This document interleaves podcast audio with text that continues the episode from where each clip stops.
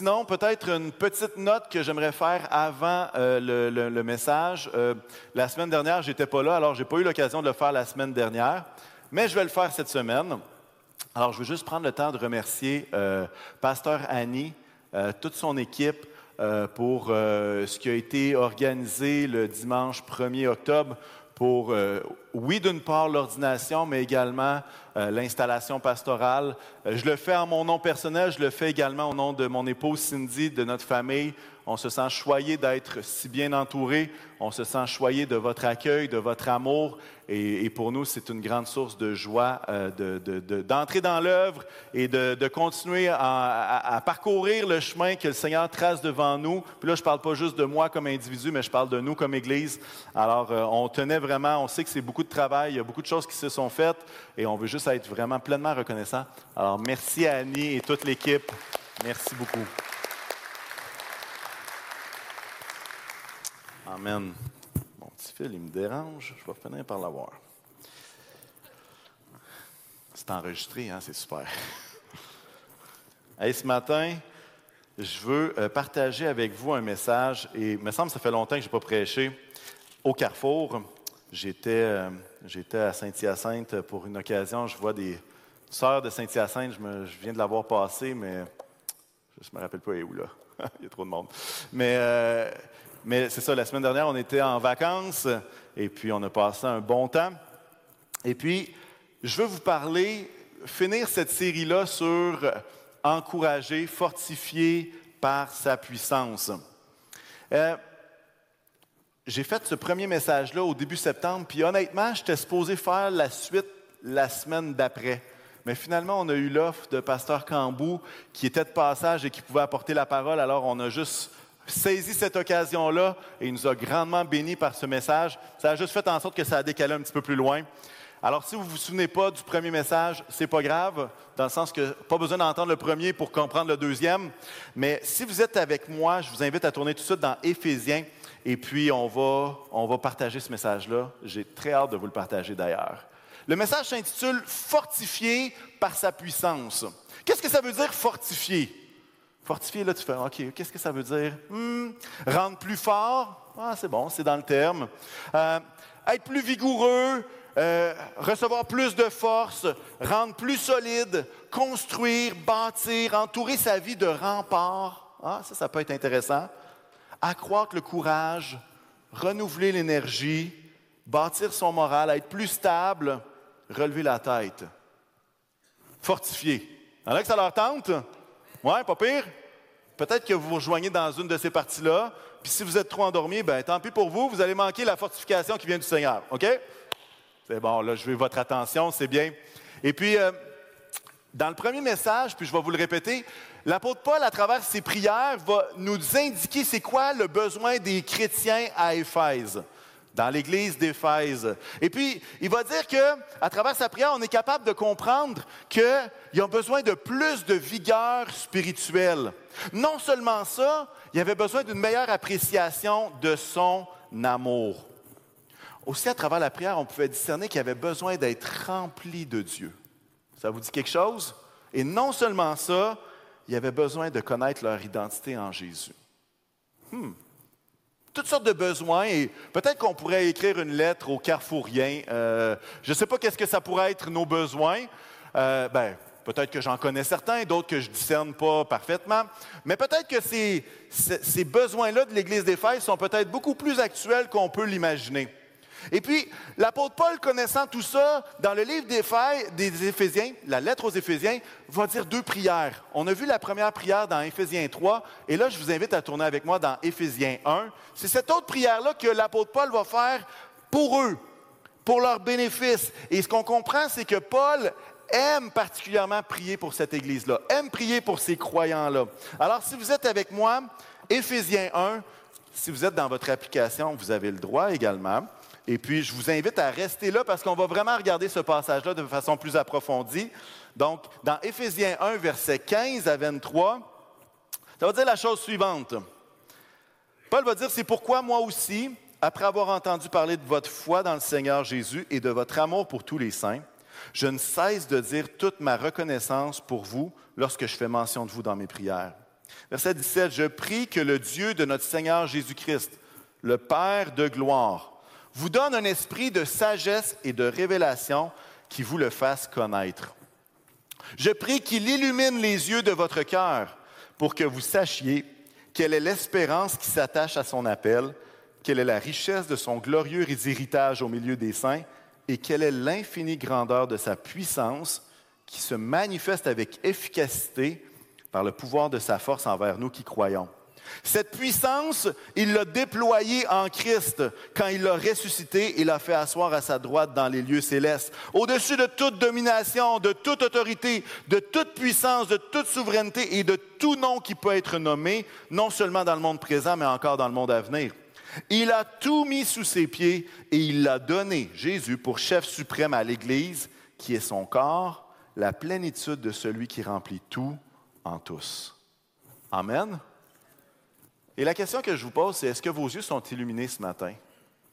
Là, vous regardez votre conjoint. As-tu les yeux brillants me regardant? Ce n'est pas de cette illumination-là des yeux que je parle. Est-ce que vos yeux sont illuminés? Est-ce qu'ils sont illuminés devant la révélation de notre grand Dieu? Est-ce qu'ils sont illuminés devant cette espérance-là de celui qui a tout sous ses pieds? Je ne sais pas si vous avez des fois des images, mais moi, quand je vois Jésus qui a tout sous ses pieds, il y a une image que j'ai très facilement c'est genre le diable qui est en dessous de lui, puis lui qui marche dessus.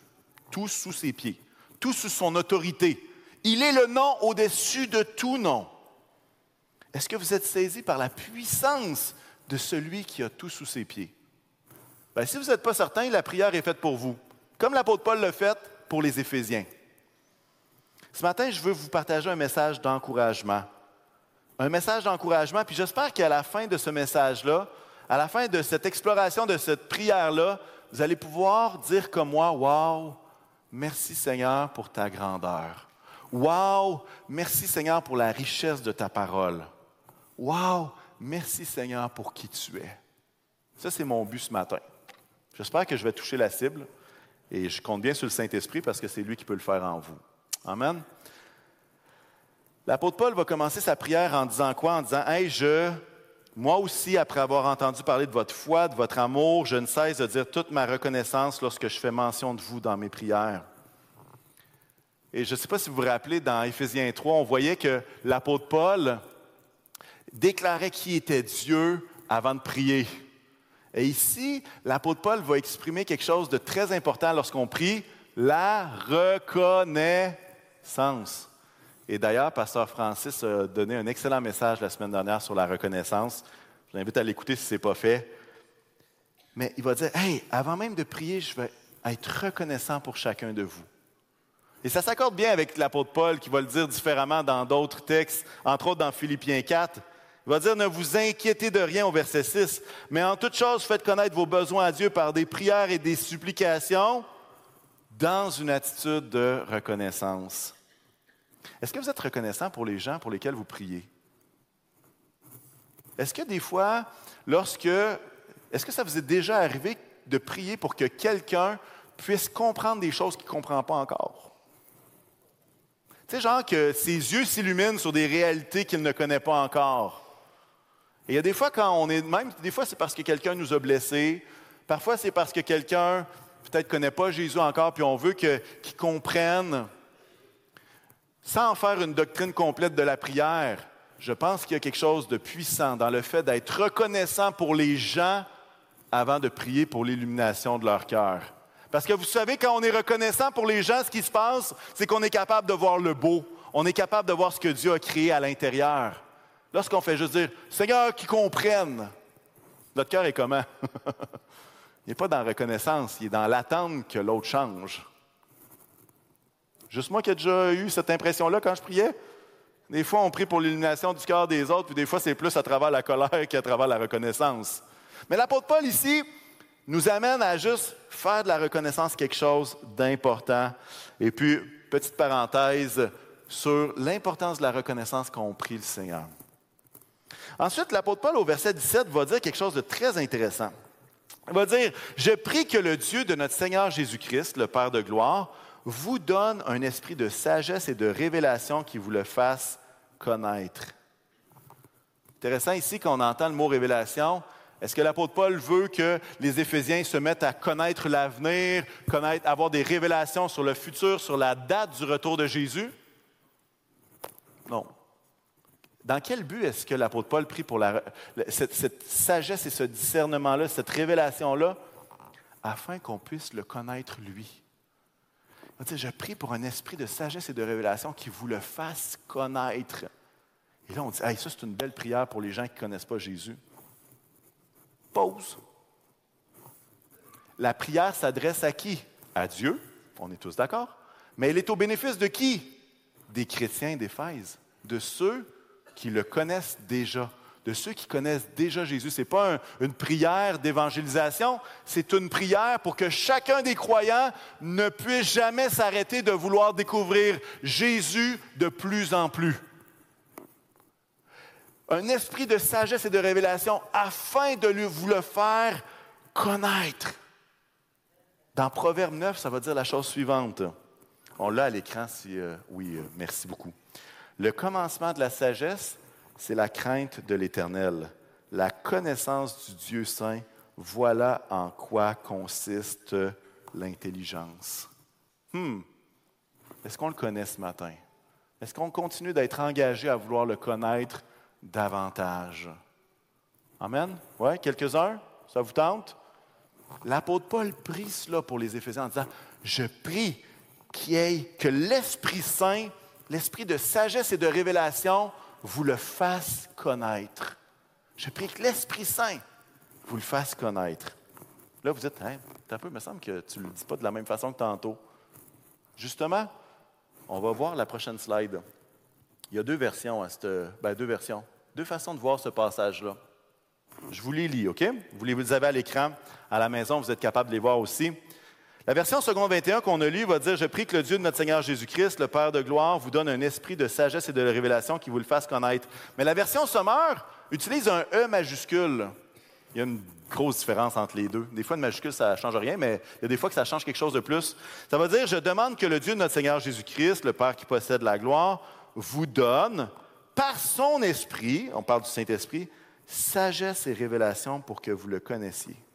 Et là, le mot qui est différent, c'est le mot esprit. Il y en a un qui est avec une lettre majuscule puis une avec une minuscule. Vous dites, pourquoi est-ce que tu nous parles de ça?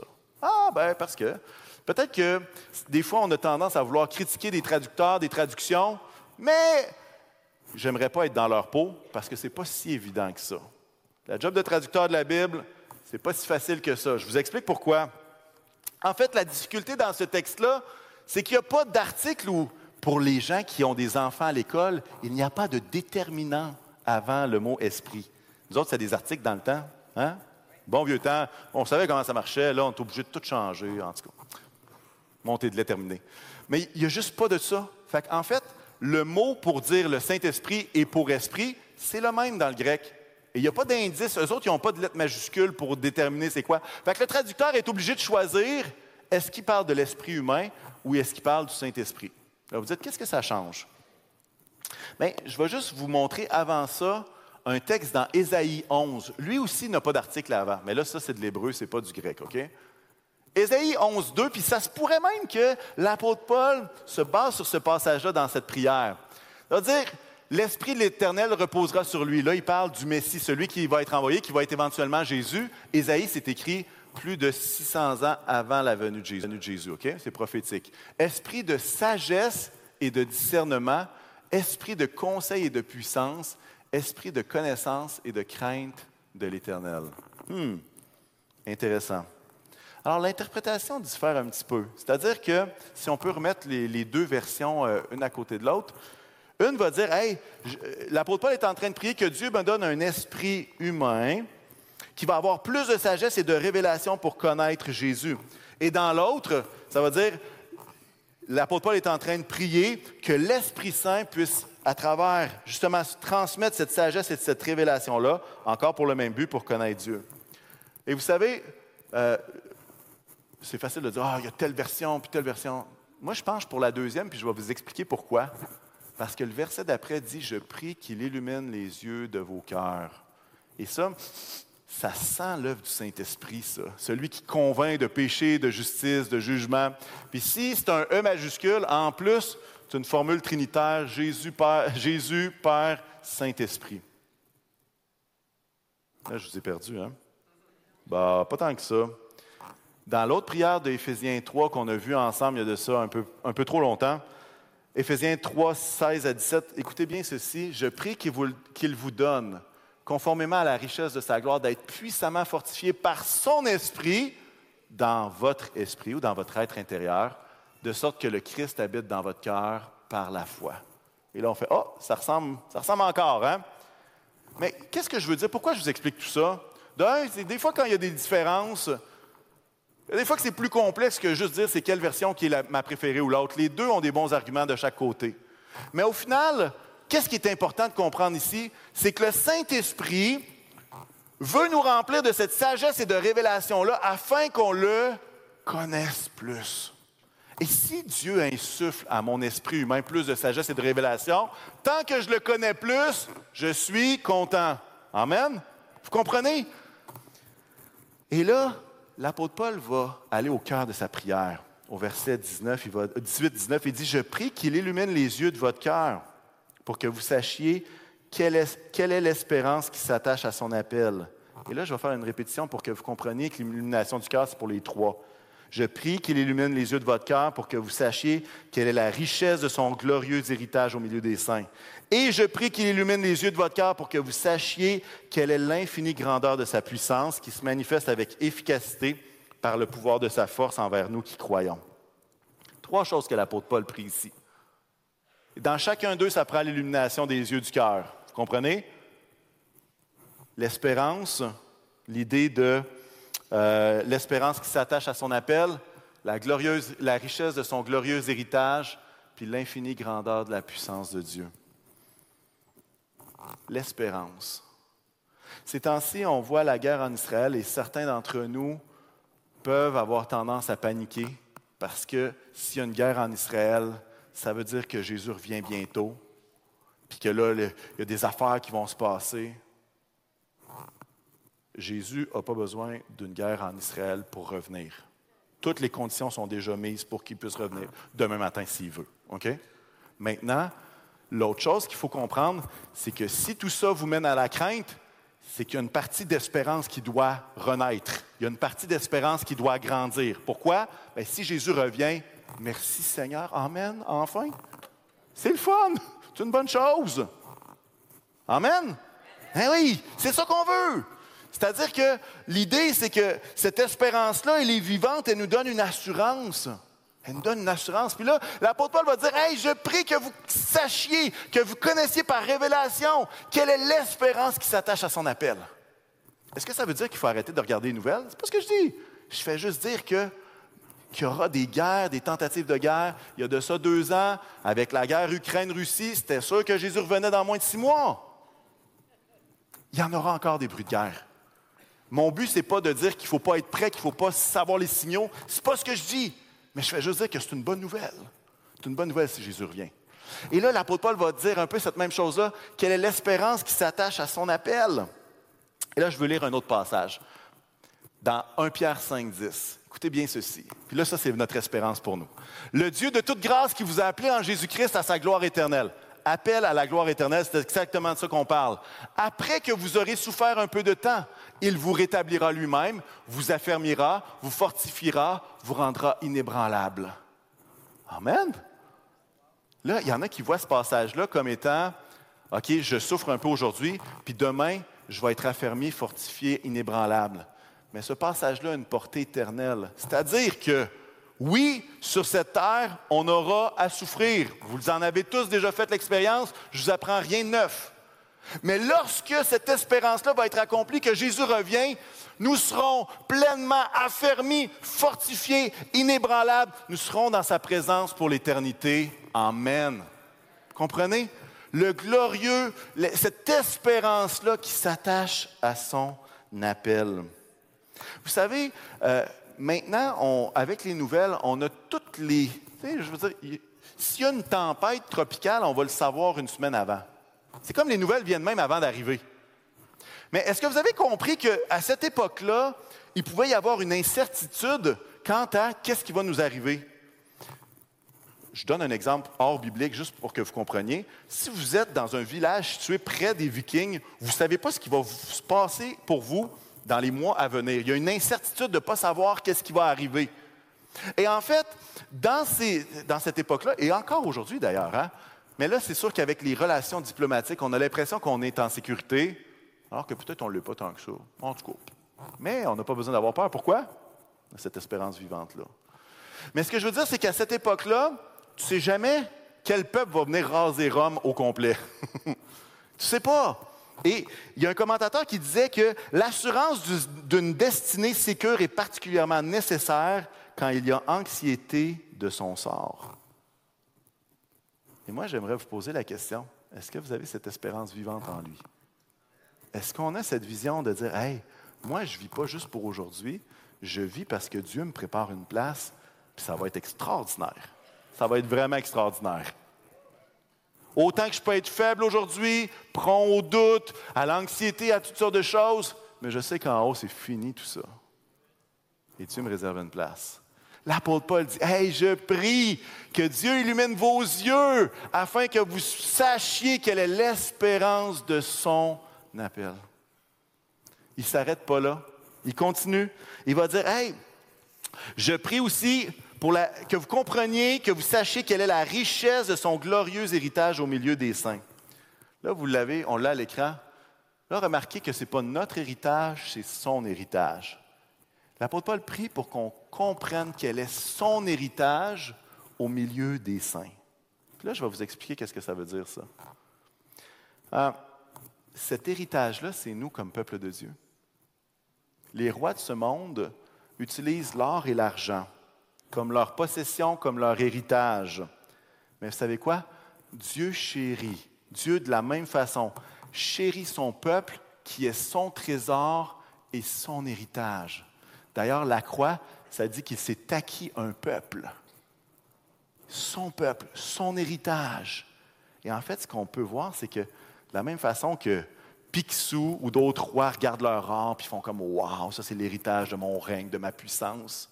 Est-ce que vous pouvez imaginer Dieu qui est dans le ciel et qui chérit littéralement son peuple comme étant son héritage, comme étant son trésor?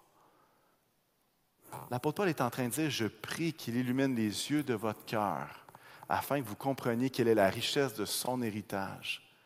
Qu'est-ce que ça veut dire en termes très simples? Je vais vous le dire en trois mots. Trois mots. Il nous aime.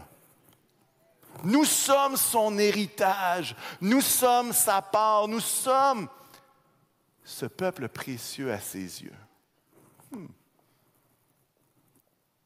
La prière de Paul est que l'Église d'Éphèse puisse admirer la gloire de ce que Dieu a fait, reçoive cette illumination du cœur que Dieu s'est formé un peuple qui lui appartienne, l'Église avec un grand E, et que les lecteurs vont pouvoir comprendre l'immense privilège de faire partie de ses enfants. Amen. Que nos yeux soient illuminés afin de savoir quel est le privilège extraordinaire d'avoir le nom de famille de notre Père créateur dans le ciel. Est-ce que tu es heureux de faire partie du peuple de Dieu ce matin?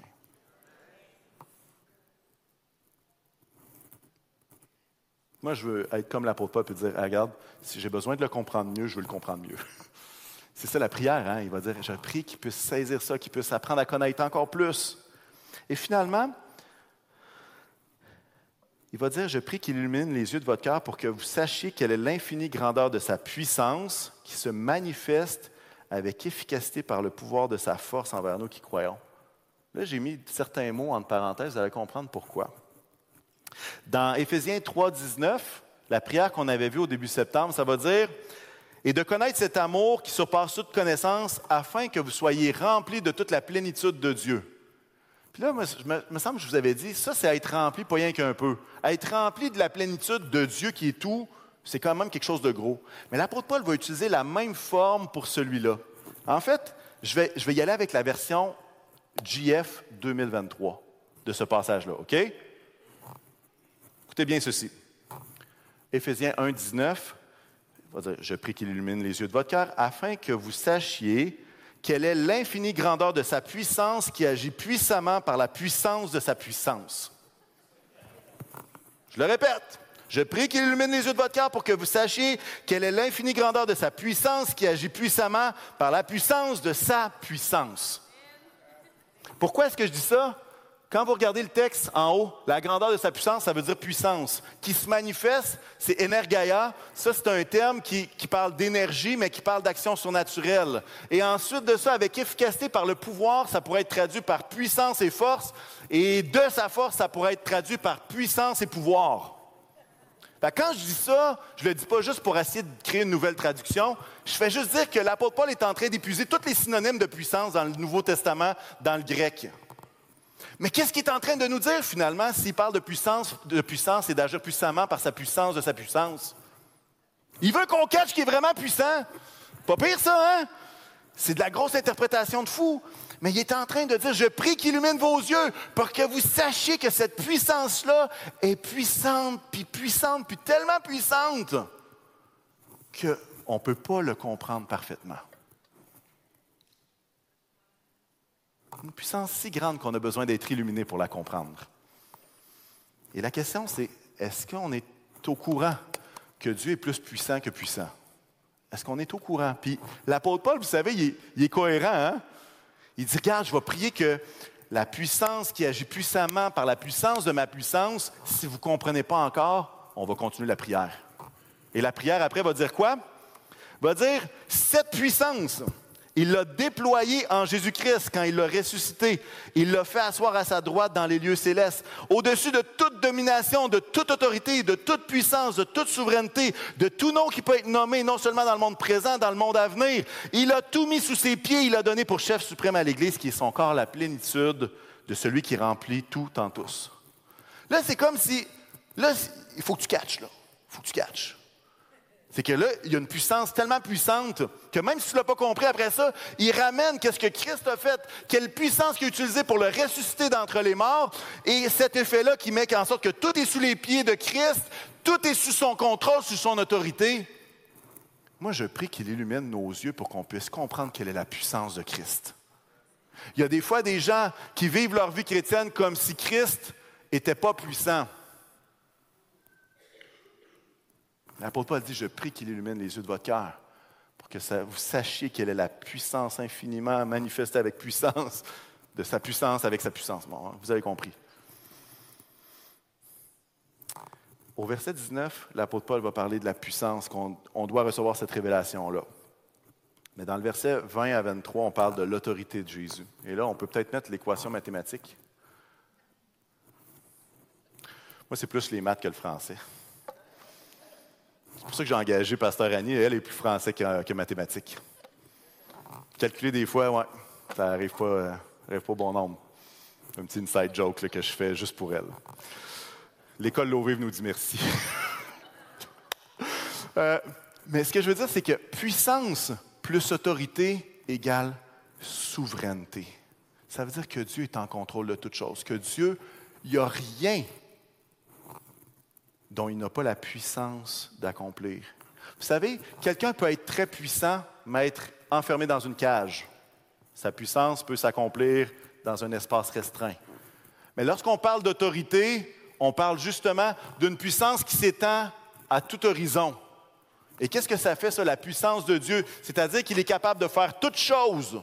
Et également l'autorité de Dieu qui parle que Dieu connaît toutes choses. Tu mets ces deux choses-là ensemble, ça parle de la souveraineté de Dieu.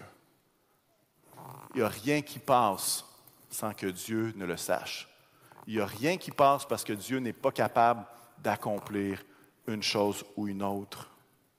Peut-être que tu doutes de l'autorité suprême de Jésus, de Dieu, parce qu'il y a des choses qui te semblent hors de contrôle autour de toi. Il y a des fois que la vie, on, est là, puis on est devant un tourbillon, puis on se dit, c'est impossible que Dieu soit souverain s'il y a ce tourbillon-là qui est là. Impossible. Et des fois, on doute de la puissance, agissant puissamment de sa puissance à cause de ça. Et on a besoin d'une révélation comme David va l'exprimer dans le psaume 29, qui s'intitule La toute-puissance de Dieu. Ça va dire comme ceci. L'Éternel était sur son trône lors du déluge. Il n'était pas tombé en bas. L'Éternel règne éternellement sur son trône. L'Éternel donne la force à son peuple. L'Éternel bénit son peuple en lui procurant la paix. Peut-être que vous voyez le tourbillon devant vous, mais vous savez quoi? Ça n'annule aucunement la puissance agissante de sa puissance. Amen. Dieu a non seulement la puissance, il a non seulement l'autorité, mais sa souveraineté est sur toute la terre, aujourd'hui, demain, éternellement. Quelque chose que je veux que vous reteniez de ce, de ce message, c'est la chose suivante. Dans ses prières, l'apôtre Paul ne demande pas à Dieu de donner aux Éphésiens des choses qu'ils n'ont pas, mais il demande à Dieu de leur révéler ce qui est déjà là. L'apôtre Paul, dans ses prières, ne demande pas des choses nouvelles pour, les, les chrétiens d'Éphèse. L'apôtre Paul va demander à Dieu que Dieu puisse leur révéler ce qui est déjà là. Ce qui est déjà là. Des fois, on demande au, Seigneur juste d'avoir des nouvelles révélations.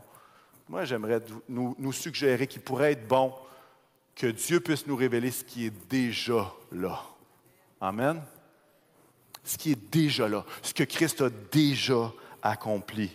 Hein? Dans ce qu'on a lu, l'Esprit de Dieu, hein, l'apôtre Paul va dire Hey, je prie que l'Esprit de Dieu te donne sagesse et révélation pour le connaître. Mais au final, si on est ici aujourd'hui, c'est que chacun d'entre nous, on a eu cette connaissance de Dieu, on a rencontré Dieu.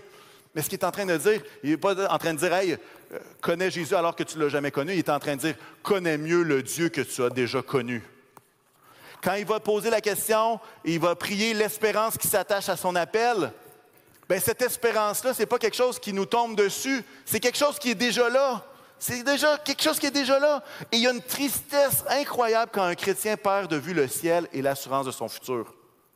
Peut-être que vous êtes ici et vous avez demandé à Jésus de venir dans votre cœur 45 fois, peut-être 1000 fois. Moi, je vous encourage à arrêter de demander ça. Puis à demander à Dieu qu'il puisse illuminer ce qui est déjà là. Cette espérance du ciel, elle n'a pas changé parce que vous ne le sentiez pas. Cette assurance-là est là pour chacun de ceux qui croient. C'est tristesse. Parce que même si la personne perd de vue le ciel, la place que Dieu lui réserve est toujours en construction. Tu sais, euh, des fois, on a l'impression, ah, j'ai pas l'assurance de mon salut, fait que Dieu est dans le ciel, puis il enlève des briques plutôt que de construire l'appartement dans lequel on va être pour l'éternité.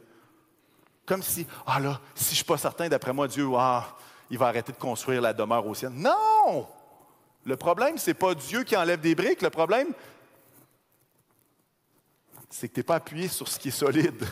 Tu te fies à tes émotions plutôt qu'à ce que la parole déclare sur ta vie. C'est complètement différent. Dieu ne déconstruit pas le ciel parce que c'est difficile. Non. Dieu continue de construire cette demeure-là. Puis si tu n'as pas cette assurance-là, ben, au final, la seule personne qui est perdante, c'est toi-même. Parce que tu vacilles plutôt que de te fonder sur l'Écriture, fonder sur les promesses, que Dieu prépare une place à tous ceux qui croient. Amen. Dieu est en train, euh, pas Dieu, mais l'apôtre Paul est en train de prier que son peuple, le peuple d'Éphèse, puisse catcher ce qui est déjà là. Il va continuer à prier la richesse de son glorieux héritage. Hey, faire partie du peuple de Dieu ne dépend pas de tes émotions. Ce n'est pas parce que tu lèves les mains dans les airs que tu fais plus partie du peuple de Dieu. C'est par la foi que tu fais partie du peuple de Dieu. Ça n'a pas rapport avec la hauteur de tes mains. Mais vous savez quoi? vous savez quoi? Il y a des gens ici qui sont adoptés par Christ que Christ a signé l'acte d'adoption complet, avec toutes les conditions. Il a signé, il a mis le sceau, il a dit, tu es mon enfant. Puis nous autres, on vit comme des personnes qui sont orphelines. Ça arrive, ça. Pourquoi? Ben, parce que plutôt que de juste accepter que Dieu nous a adoptés, on fait comme s'il ne l'avait pas fait. Puis après on est tiraillé de l'intérieur. Si Christ t'a adopté, tu es adopté. Tous ceux qui sont conduits par l'Esprit de Dieu sont fils et filles de Dieu. Romain qui nous dit ça. Et finalement, la puissance puissamment agissante de sa puissance. Il y a des fois qu'on vit notre vie chrétienne comme si la puissance ne dépendait que de nous, de nos efforts pour se tirer en dehors du trou, pour essayer de remonter la pente. J'aimerais vous poser une question. À quoi ressemblerait votre vie si vous aviez une assurance certaine de votre éternité. Est-ce que ça changerait peut-être le niveau de risque que vous prendriez pour le Seigneur? Qu'est-ce que ça changerait? Et si on vivait notre vie comme si Dieu était puissamment puissant par la force de sa puissance, et si on, on saisissait ça, qu'est-ce que ça changerait dans nos prières? Qu'est-ce que ça changerait dans nos actions? Intéressant? Je ne veux pas la réponse. En fait, ça, ça vous appartient, puis ça m'appartient aussi, parce que cette question-là, je me la pose à moi aussi. Il y a des fois où est-ce que ça influence parce qu'on on a prié pour quelqu'un pour qu'il soit guéri, puis ça n'a pas marché, fait qu'on dit, hey, c'est Dieu qui n'est pas puissant. Non, ça n'a aucun rapport avec la puissance de Dieu. Ça n'a aucun rapport avec la force de ta foi ou pas. Ça a le rapport au fait que Dieu nous demande de prier pour ceux qui sont malades. On prie pour ceux qui sont malades. On le fait avec foi, tout ce qu'on a. Mais si la maladie persiste, bien, vous savez qu'est-ce qu'on fait? Ben, on continue de prier parce que Dieu nous demande de prier pour ceux qui sont malades. Et si la personne finit par mourir de sa maladie, vous savez quoi? Ben, si elle était chrétienne, elle est guérie pour l'éternité. Elle n'a plus rien. Il se pourrait que Dieu exauce nos prières, même pas de la même façon que nous, on espère. Et ça, ça fait partie de puissance plus autorité égale souveraineté. Mais est-ce que ça nous empêche de prier avec force et conviction? Absolument pas. J'ai vu des gens qui n'ont pas été guéris, puis je continue de prier pour les malades. Pourquoi? Parce que justement, notre Dieu est tellement grand, il est tellement infiniment puissant, ses voies sont tellement insondables que moi, je décide de lui faire confiance sur le résultat. Puis je laisse l'Esprit faire son œuvre. Puis honnêtement, je me plais là-dedans. Parce que ça ne dépend pas de moi, ça dépend de lui. L'apôtre Paul ne demande pas des nouvelles choses aux Éphésiens. L'apôtre Paul prie qu'il leur révèle ce qui est déjà là. Et je ne sais pas dans votre vie où est-ce que vous en êtes? Peut-être il y a une partie du message qui vous interpelle davantage, dans le sens que peut-être que, à cause de toutes sortes de circonstances, vous avez perdu de vue cette puissance puissante. Peut-être que d'autres, c'est on a perdu le nord du ciel. La boussole a, fait des tours plutôt qu'à être enlignée vers le, ciel. Peut-être que c'est ça. Peut-être qu'on a oublié qu'on faisait partie de quelque chose de plus grand que nous. Je ne sais pas si pour vous, mais moi, faire partie de la famille de Dieu, ça me rassure, parce que ce n'est pas juste moi, ce n'est pas juste à propos de moi. Il y a quelque chose de plus grand que moi. Il y a un corps plus grand que juste moi. Il y a un corps plus grand que nous comme Église. Il y, a un grand, il, y a un, il y a corps plus grand que notre famille d'Église même. Il y a quelque chose de plus grand que Dieu dirige comme il le souhaite. Ce matin, alors que je vais inviter les musiciens à s'approcher, j'aimerais qu'on puisse relire cette prière-là. Je ne l'ai pas à l'écran. Euh, ah oui, je l'ai à l'écran. On lit tout ça ensemble? On l'a au complet, hein? OK. Alors, ça vous tente de lire ça avec moi? Oui, OK, OK, c'est bon, j'attendais la réponse. On y va. C'est pourquoi, moi aussi, après avoir entendu parler de votre foi dans le Seigneur Jésus et de votre amour pour tous les saints, je ne cesse de dire toute ma reconnaissance pour vous lorsque je fais mention de vous dans mes prières. Je prie que le Dieu de notre Seigneur Jésus-Christ, le Père de gloire, nous donne un esprit de sagesse et de révélation qui nous le fasse connaître. Je prie qu'il illumine les yeux de notre cœur pour que nous sachions quelle est l'espérance qui s'attache à son appel, quelle est la richesse de son glorieux héritage au milieu des saints et quelle est l'infinie grandeur de sa puissance qui se manifeste avec efficacité par le pouvoir de sa force envers nous qui croyons.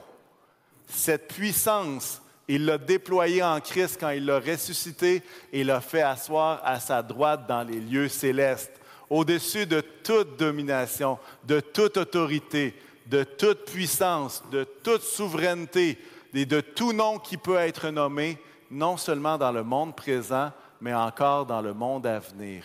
Il a tout mis sous ses pieds et il a donné pour chef suprême à l'Église, qui est son corps, la plénitude de celui qui remplit tout en tous. Amen.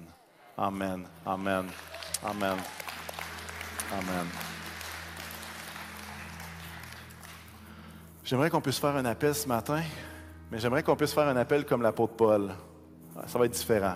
Je vous explique pourquoi. En fait, l'apôtre Paul est en train de prier que le peuple d'Éphèse vive ces choses-là.